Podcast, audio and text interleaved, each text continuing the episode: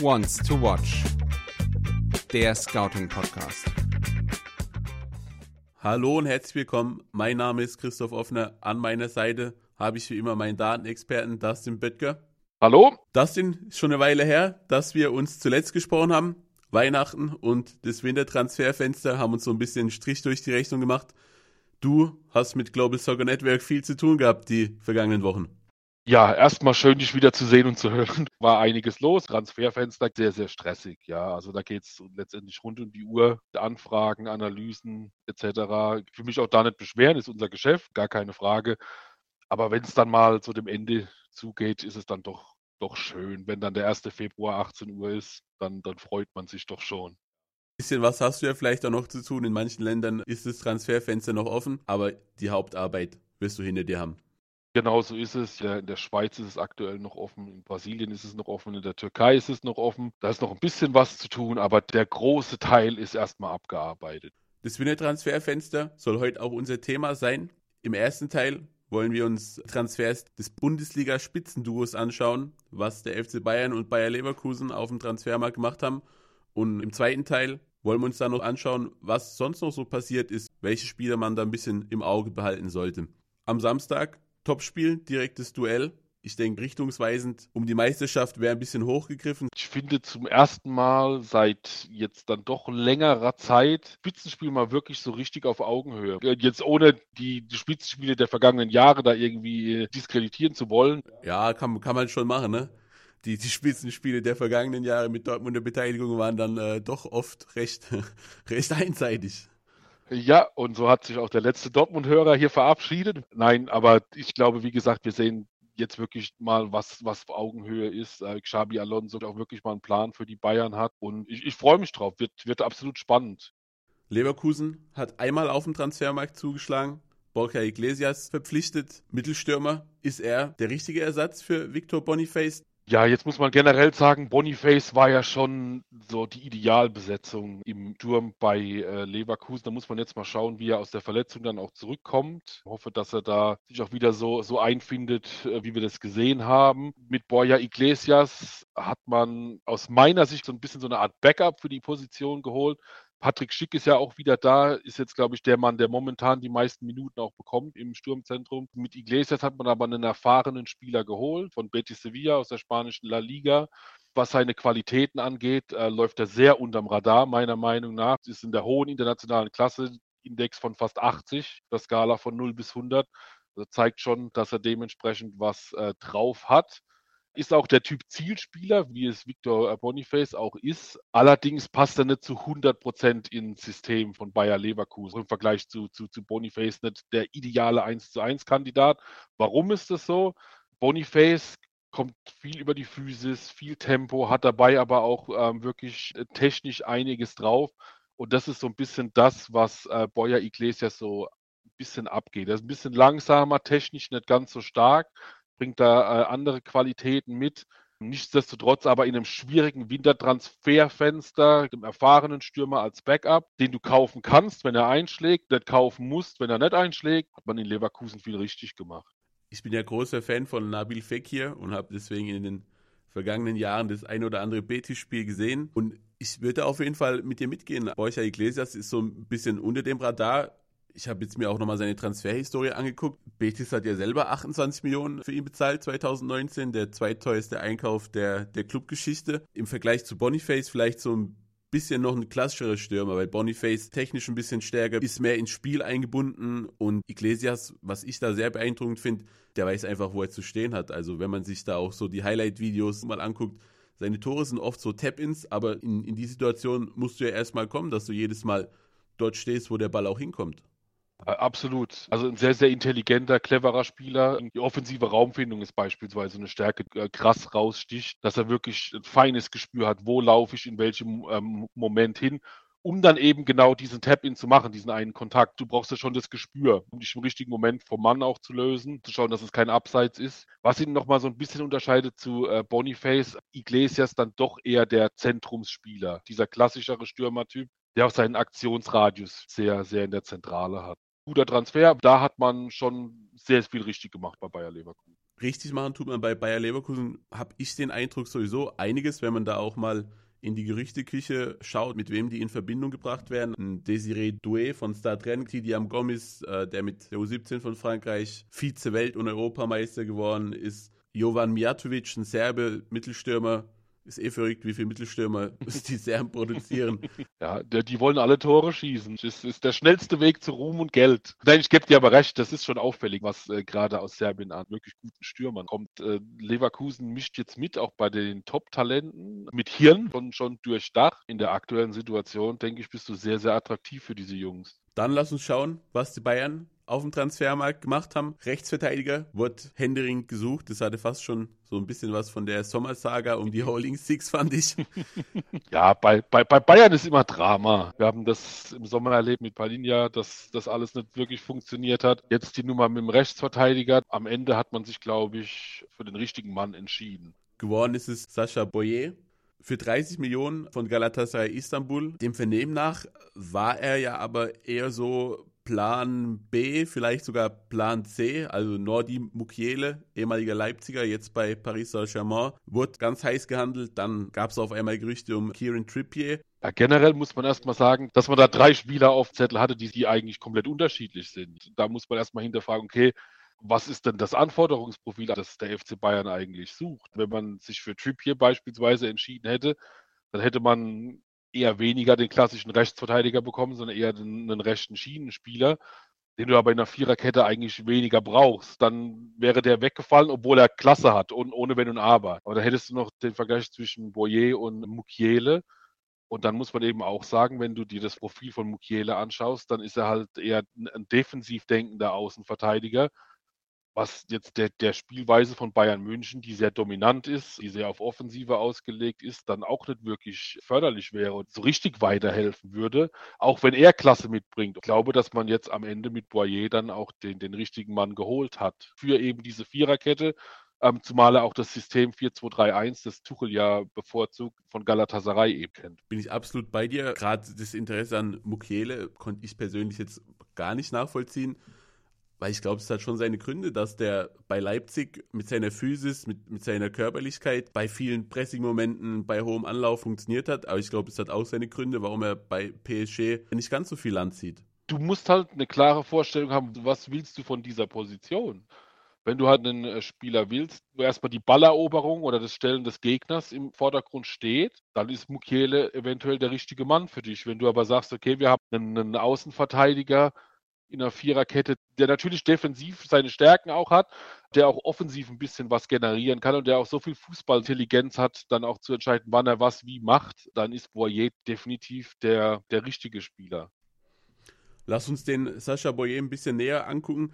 Du hast schon jetzt viel angedeutet, ist ein Allrounder, defensiv eigentlich sehr souverän, sehr sicher, setzt aber auch offensiv Akzente alles fußt auf einer ähm, sehr guten Defensive. Also er hat ein starkes defensives 1 gegen 1. Er hat eine gute Zweikampfstabilität.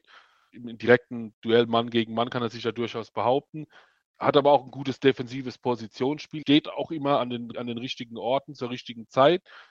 Das wiederum hilft ihm natürlich dann auch im Umschaltspiel dann auch die Wege zu gehen und durch sein Tempo, durch seinen Antritt, ja, dann eben auch mal zu hinterlaufen und die Linie eben hochzugehen. Eine weitere Stärke von ihm ist eben sein taktisches Verständnis, auch seine Antizipation. Wenn er auch in der Offensive ist, den Ball auch nicht einfach blind irgendwo hinzuschlagen, sondern auch wirklich mal mit, mit Verstand und Auge vielleicht auch den Ball an, an die 16er-Kante abzulegen.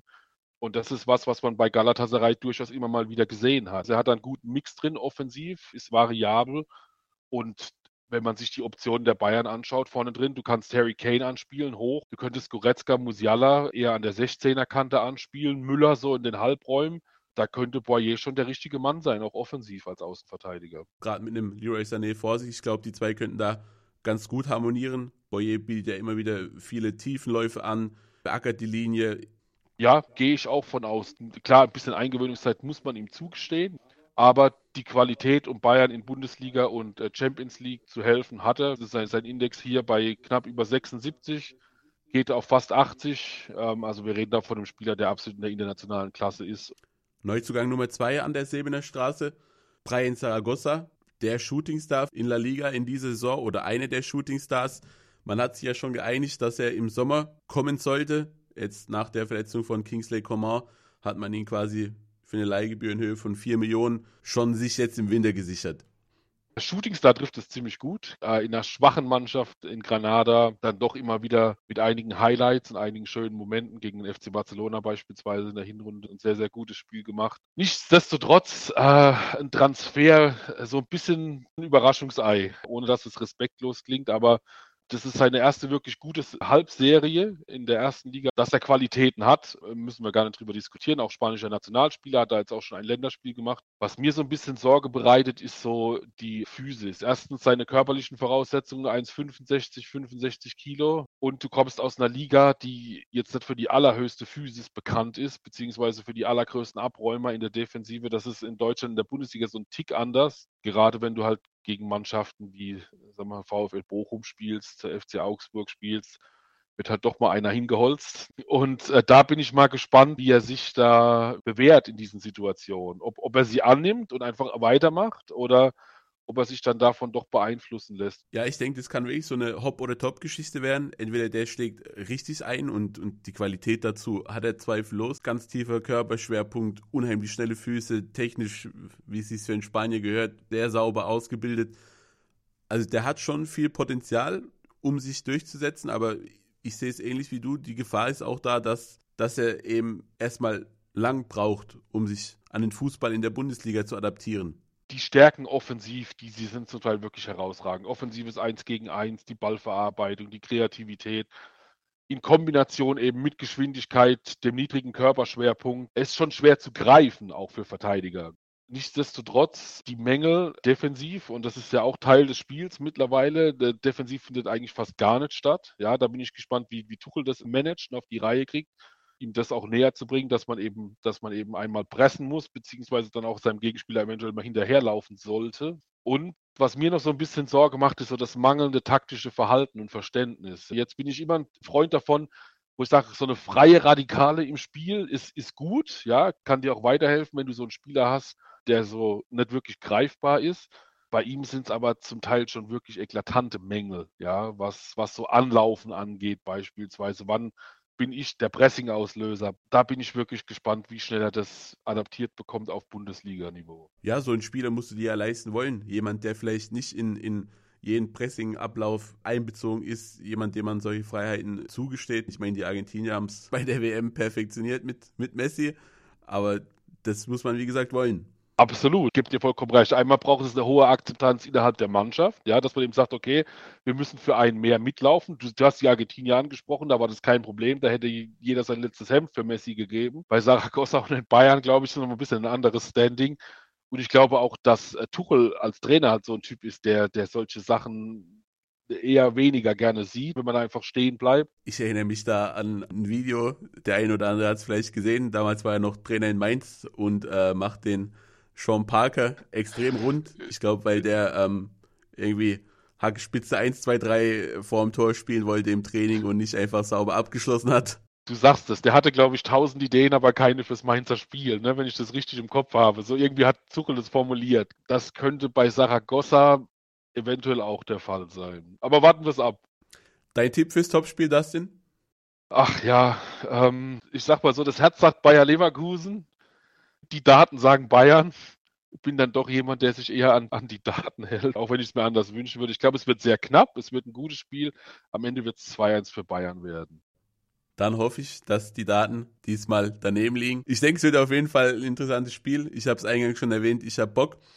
Und dann würde ich sagen, lass uns mal noch schauen. Du hast uns noch ein paar Spieler mitgebracht, die auch jetzt im Winter gewechselt sind und auf die sich zu achten lohnt schauen wir uns mal an. Genau, wir haben noch ein paar junge, interessante Transfers. Klar, du könntest noch viel mehr rauspicken. Es hat sich ja so viel getan, auch wieder im Winter. Aber es wiederum zeigt, wie, wie gut oder wie schlecht einzelne Clubs auch arbeiten. Ne? Aber ja, ähm, erste Transfer, den wir anfangen sollten, meiner Meinung nach, Arthur Vermehren zu Atletico Madrid für roundabout 18 Millionen, wenn ich es richtig im Kopf habe so ein bisschen mein Transfer des Winters. Da hat Atletico sehr, sehr gute Arbeit gemacht. 19 Jahre alt, äh, belgischer Nationalspieler. Letzte Saison Meister geworden, Pokalsieger und Superpokalsieger mit Royal Antwerpen. Also alles in Belgien gewonnen, was du gewinnen kannst. Und dabei auch mit 18 nicht irgendwie Ergänzungsspieler oder mal ein paar Minuten gekriegt, sondern schon eine tragende Säule eigentlich gewesen. Das ist eben der springende Punkt. Ist nicht nur im Kader gewesen, sondern war auch einer der wichtigsten Spieler. Ist mit 18 auch, ähm, oder jetzt mit 19, hat glaube ich heute Geburtstag, auch schon sehr, sehr weit. Herzlichen Glückwunsch an der Stelle. Der hört uns bestimmt. Absolut, Arthur, falls du uns in Spanien zuhörst, auch von uns alles Gute, ja. Ähm, was, was, ist er für ein Typ Spieler? Besten im, im defensiven Mittelfeld, Typ tiefliegender Spielmacher. Also jemand, der Spielfeld gerne vor sich hat, Bälle verteilt, könnte auch noch ein, zwei davon agieren auf der 8. Aber ja, wie gesagt, lieber ein bisschen zurückgezogen, um mehr Raum vor sich zu haben. Generell ähm, mit einem Index von äh, knapp über 76 schon weit in der internationalen Klasse relevant hier sein möglicher Index, der bei fast 98 liegt, bei einer Skala von 0 bis 100. Müssen wir, glaube ich, keinem erklären, wo die Reise hingeht. Ist ganz gut, vermute ich. Äh, richtig. Also da können wir uns, glaube ich, in, in, in Zukunft auf noch einiges freuen von ihm, wenn er denn auch fit bleibt. Passt von seinen ganzen Spielanlage her sehr, sehr gut zu, zu Atletico Madrid. Und ich behaupte mal, dass die 18 Millionen in Bezug auf die Qualität und das Potenzial wirklich ein Schnäppchen waren. Gehe ich auch mit. Der gilt ja wirklich als Riesentalent.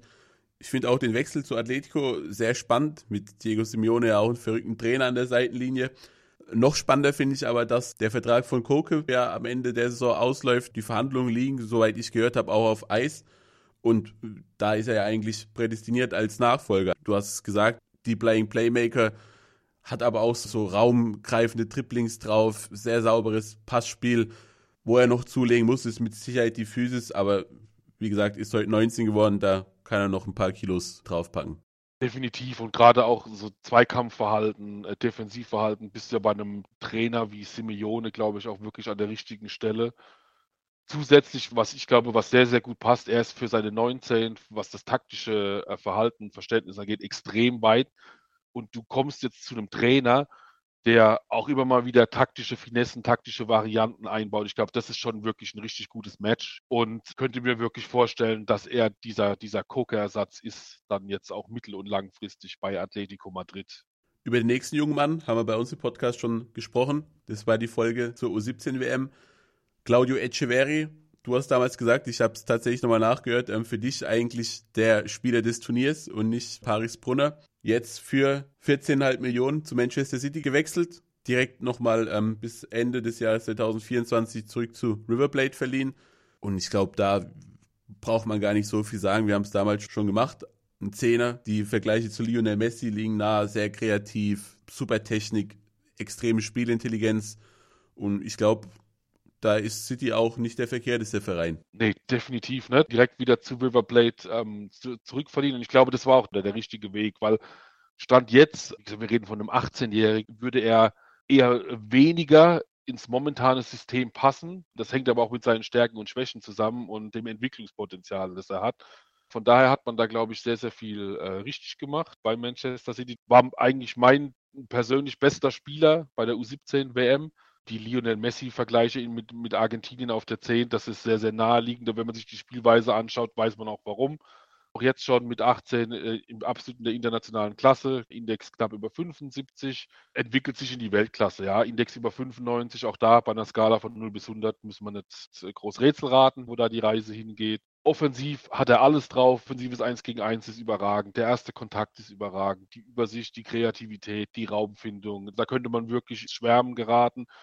Ähm, woran er ein bisschen arbeiten muss, ist seine Effizienz vorm Tor, sein, sein eigener Abschluss. Muss auch gerade körperlich zulegen. Das ist auch so das Hauptkriterium, warum ich sagen würde, es hat Stand jetzt noch nicht für Manchester City gepasst. Weil du kommst in die Premier League, dass da eine Physis vorherrscht und ein Tempo, das müssen wir keinem erzählen, der hier zuhört. Aber auch da die City Football Group ja mit Sicherheit Mittel und Wege, eine Laie zu Girona oder vielleicht zu Troyes, falls die wieder in die Ligue Ort zurückkehren, sieht aber, glaube ich, aktuell nicht so gut aus. Also ich glaube, da werden sie sich äh, ihren Partnerclubs ja, da, bedienen da und, und da so einen Weg also gehen. Ich könnte mir gut in Girona vorstellen, die ver verlieren ja einen ihrer großen Offensivstützen mit Savio, der zu Manchester City geht, ja. Ähm, und da kann man dann eventuell auch offensiv schon was machen. Könnte mir vorstellen, der Zwischenschritt von Argentinien in äh, La Liga und dann in die Premier League als, ähm, könnte ihm schon helfen. Ja, allein sprachlich, kulturell, äh, klimatisch wäre das wahrscheinlich ein ein milderes Ankommen wie von Argentinien direkt ins schöne verregnete Manchester. Genau, um dann gegen Bournemouth oder Wolverhampton zu spielen. Ne? You have to do it on a rainy night in Stoke oder ja, ja, hast das. du recht. Du sind also FA Cup Spiele gegen unterklassische Teams machen darfst, auf Rugby Plätzen, ne? Da, dann ist der sonnige Süden in Spanien wahrscheinlich doch angenehmer. Die, die City wird einen Plan haben, wie sie es ganz oft haben. Und ich glaube, da müssen wir uns keine Sorgen machen, dass sie den Jungen so ranführen, dass er sich optimal entwickeln kann und dann auch eben sein volles Potenzial bei Manchester City ausschöpft. Dann haben wir zum Abschluss noch zwei Spieler auf dem Zettel, die sich vom Typ her so ein bisschen ähneln. Ähnliches Stärken-Schwächen-Profil. Beide auch Brasilianer. Einmal Marcus Leonardo für 18 Millionen vom FC Santos zu Benfica Lissabon gewechselt und Vitor Roque, der, der Transfer stand schon länger fest, von Atletico Paranaense für 40 Millionen zum FC Barcelona gewechselt ist. Bisschen die neue brasilianische Stürmergeneration. Die sind sich so sehr, sehr ähnlich. Also ich glaube, wenn man die Profile übereinander legen würde, dann würde eine hohe Übereinstimmung rauskommen. Ich würde sagen, wir, wir starten mit Vitor Roque, 18 Jahre alt, ähm, Mittelstürmer, sehr untypischer Mittelstürmer, nur 1,72 groß, 76 Kilo. Bullig, Ja, Bu- Bullig wird es jetzt mit untersetzt umschrieben. der Kugelblitz. Genau, Bullig trifft es auch sehr, sehr gut, bin ich absolut bei dir. Ist schon schwer vor Ball zu trennen, schon, schon robust in seiner Spielweise. Auch er, 18, hat ein Länderspiel schon für die A-Nationalmannschaft, ist, wie gesagt, Mittelstürmer, Typ Knipser. Ähm, passt von seinen Qualitäten her sehr gut ins taktische Konstrukt des FC Barcelona. Also hat man sehr, sehr viel richtig gemacht. Hat einen Index von fast 80 jetzt schon, also gehobene internationale Klasse. Auch bei ihm geht es weit in die Weltklasse mit einem möglichen Index von über 95. Wird sehr, sehr spannend sein, wie er jetzt auch Minuten bekommt in Barcelona. Man, man hat ja noch einen Lewandowski im Sturm, das ist jetzt ja auch keine Laufkundschaft. Da bin ich mal gespannt, wie man da jetzt so die nächsten Jahre angehen wird. Ob man vermehrt auf Rocke dann auch setzt, was sich anbieten würde, weil du eben auch nur durch Minuten dich weiterentwickeln kannst. Generell bringt er alles mit. Äh, offensiv ist alles herausragend. Zusätzlich haben wir es angesprochen, diese bullige Spielweise macht es sehr, sehr schwer, ihn vom Ball zu trennen. Und auch sein, sein Antritt, seine Beweglichkeit, sein Tempo in Kombination mit der Körpergröße ist äh, unheimlich schwer greifbar für Verteidiger. Hat auch schon zweimal getroffen in La Liga bei fünf Kurzeinsätzen.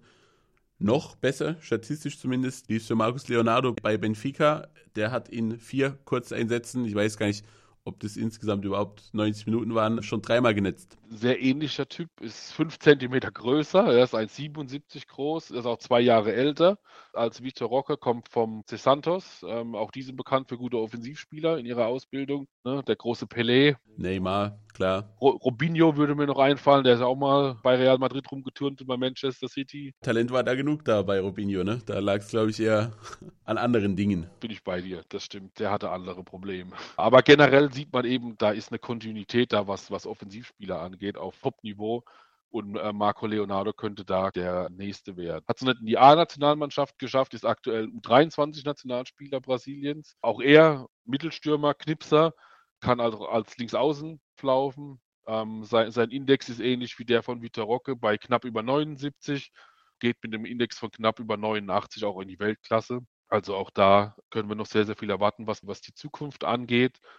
Brasilianer zu Benfica in die portugiesische Liga, immer eine gute Lösung meiner Meinung nach, kulturell, sprachlich, weniger Barrieren, Klima auch kein zu großer Faktor und Benfica ist ein Club, das wissen wahrscheinlich auch unsere Zuhörer, die aus jungen Talenten sehr, sehr gute Spieler machen können, um sie dann eben für extrem viel Geld weiter zu verkaufen. Darwin Nunez fällt mir beispielsweise ein als letztes Beispiel von Benfica zum FC Liverpool gewechselt. Ja, die Liste äh, lässt sich, glaube ich, fast beliebig lang fortsetzen und ich bin mir auch relativ sicher, dass da Markus Leonardo auch einreihen wird.